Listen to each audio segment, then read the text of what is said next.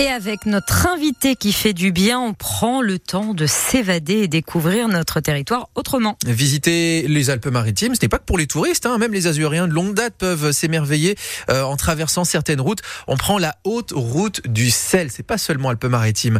Et on la prend avec Alix Kalman. Bonjour. Bonjour. Alors vous êtes, euh, vous travaillez à l'office de tourisme de Menton Riviera et Merveille, hein, puisque ça dépend notamment de cet office de tourisme. Alors quand je dis qu'on avait envie de prendre le temps ce matin de redécouvrir cette route, ben, d'abord c'est parce qu'elle n'est pas accessible tout l'année. Hein. Oui, tout à fait. Elle est accessible que de mi-juin à mi-octobre. Et là, on est à mi-parcours, si j'ose dire. Voilà, donc il faut, il faut foncer, en profiter. Et en plus, foncer en, mobilité douce. On, y reviendra euh, dans un instant. La haute route du sel, pour ceux qui connaissent pas, en fait, elle va d'où à où? Parce que c'est pas seulement la France, c'est l'Italie aussi. Non, tout à fait. En fait, on peut la prendre euh, à plusieurs, de plusieurs euh, endroits, en partant de Limone ou de Triora, etc. Et sinon, du côté français, de Casterino ou de la Brigue. C'est ça. Et puis c'est une route en altitude, évidemment. On est à quoi? 2000 mètres? On est environ à 2000 mètres. Le point le plus haut, c'est 2260 mètres.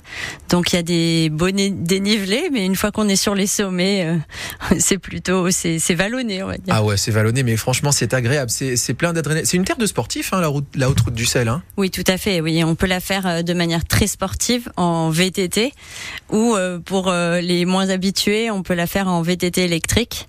Donc qu'on peut louer au départ de Castel donc ça peut être, on peut dire, qu'elle est accessible un peu à tout le monde. Voilà, c'est ça. On va pas faire peur à ceux qui sont pas trop sportifs, comme moi par exemple. c'est-à-dire que moi, je peux, euh, si je suis pas, si je suis pas très euh, sportif, si je travaille pas trop mon cardio, je peux y aller quand même. Voilà, vous pouvez y aller.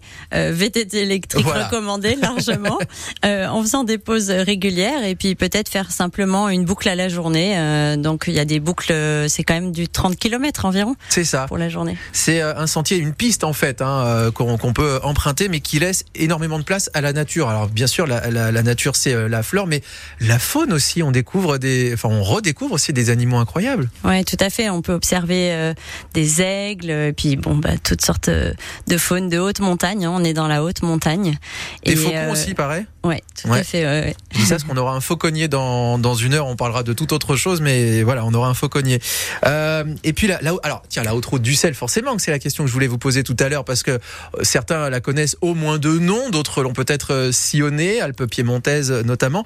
Euh, mais pourquoi ça s'appelle comme ça, la haute route du sel? En fait, c'était la route euh, que les mulets empruntaient, donc avec euh, des, des, grandes caravanes. Et les mulets étaient chargés de sel, mais aussi de fromage, de blé, etc.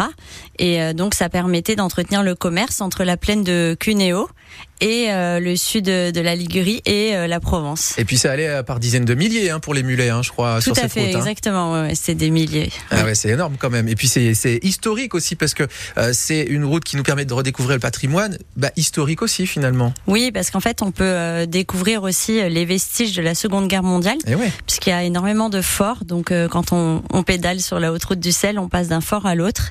Donc c'est assez majestueux puisqu'on croise et la pleine nature et l'histoire. En fait, on n'a jamais l'impression de la connaître totalement, cette autre route du sel. On la redécouvre à chaque fois si on l'a déjà empruntée. Oui, tout à fait. Et puis c'est comme euh, la montagne, en fait. Euh, il y a toujours des décors différents suivant la météo, suivant la période.